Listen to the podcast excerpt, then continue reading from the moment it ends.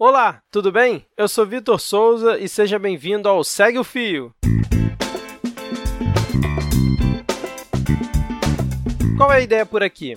Esse é o programa do Midcast, onde materializamos em formato de podcast as populares threads do Twitter, em episódios de no máximo 8 minutos. Se você não acompanha o Twitter, threads são uma sequência de tweets abordando um tema específico que obviamente não caberia em apenas os 280 caracteres. O formato aqui será sempre com uma pessoa narrando, nesse caso, algum integrante do Midcast ou o próprio criador do fio. Lembrando que o conteúdo a ser reproduzido aqui será sempre com autorização prévia do autor. Hoje, iremos conferir a thread do Lucas Bert. Ela foi publicada no dia 18 de fevereiro de 2019, falando um pouco sobre o desenrolar da crise na Venezuela. Vem comigo e segue o fio.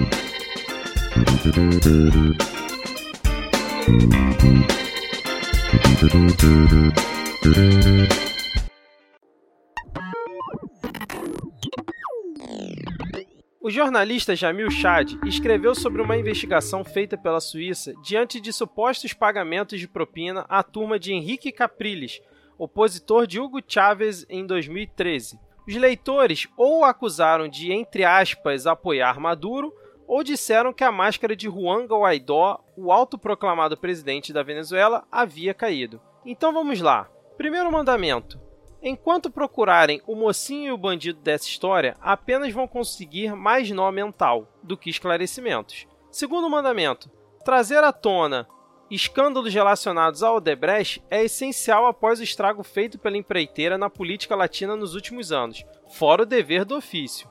Vamos entender o que é oposição na Venezuela. Capriles foi páreo duro para Chávez em 2012, coisa que até então ninguém havia conseguido. Após quase vencer o influente líder político na eleição mais apertada desde 1998, o opositor quase venceu Maduro em 2013. Menos de 300 mil votos foi a diferença entre eles. O herdeiro chavista está no poder desde então. Nisso, entra em cena a nova crise do petróleo, aliada ao enforcamento econômico e a escândalos da PDVSA, a empresa estatal venezuelana de petróleo, desavença internacional de Maduro, elite cobrando um governo que sempre a renegou Maduro sem o mesmo traquejo de Chávez, suspensão do Mercosul, Assembleia Nacional Constituinte, país em frangalhos e um Maduro totalmente autocrata. Chegam as eleições em 2018. A mesma Unidade Democrática, maior coalizão oposicionista, boicotou as eleições em uma mistura de engessamento por parte dos tribunais eleitorais mais protestos. Henry Falcon, dissidente chavista, foi para a luta, você pode ouvir um resumo sobre essas eleições em um episódio do podcast Da Fronteira para Lá. Maduro venceu sob forte suspeita local e internacional de fraude. Relatos de coação, com maior espaço no tarretom eleitoral, a cédula eleitoral de lá, monopólio televisivo na campanha e impedimento de muitos imigrantes de votarem. Mas no fim, ele venceu. Caso queira entender um pouco mais sobre o pós-eleições da Venezuela, confira o episódio do podcast Da Fronteira para Lá abordando esse tema. 2018 passou, as divergências com Donald Trump, Ivan Duque e os estratégicos memes de WhatsApp pró-Bolsonaro, com requintes de desinformação e oportunismo, seguiram firme. No dia 10 de janeiro, ocorreu a posse de Nicolás Maduro. Nesse furor de que não aceitava um novo começo de mandato de Maduro, o mês de janeiro pegou fogo. O parlamento, um mero enfeite graças à Assembleia Nacional Constituinte, resolveu eleger um novo líder. Juan Guaidó se autoproclamou presidente interino do país. Rapidamente recebeu apoio de diversos países, incluindo o Brasil.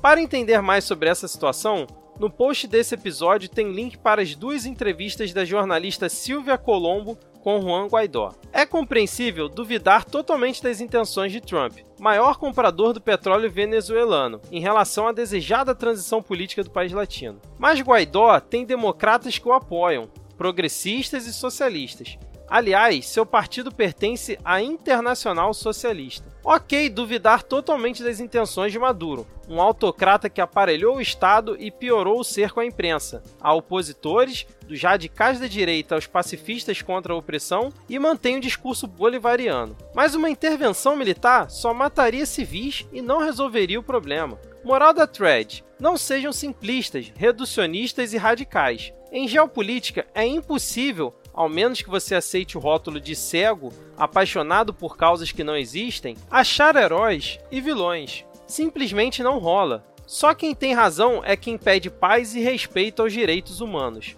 Não existe só uma oposição como vem dos maduristas, e não existe só uma esquerda como vem do chanceler brasileiro Ernesto Araújo. Nem todo mundo que apoia Guaidó é fascista e nem todo mundo que questiona os interesses dos Estados Unidos é comunista. Nuance. É geopolítica, gente, não cálculo 2. Uma boa semana para todos. Lembrando que o link para a thread do Lucas, assim como os demais conteúdos citados, como por exemplo os episódios do podcast Da Fronteira para lá, estão no post desse episódio. Se você curtiu mais um Segue o Fio ou tem alguma sugestão de conteúdo para esse nosso formato, manda pra gente pelo Twitter ou Instagram no perfil podcastmid ou através do nosso e-mail podcastmid.gmail.com. Valeu e até a próxima!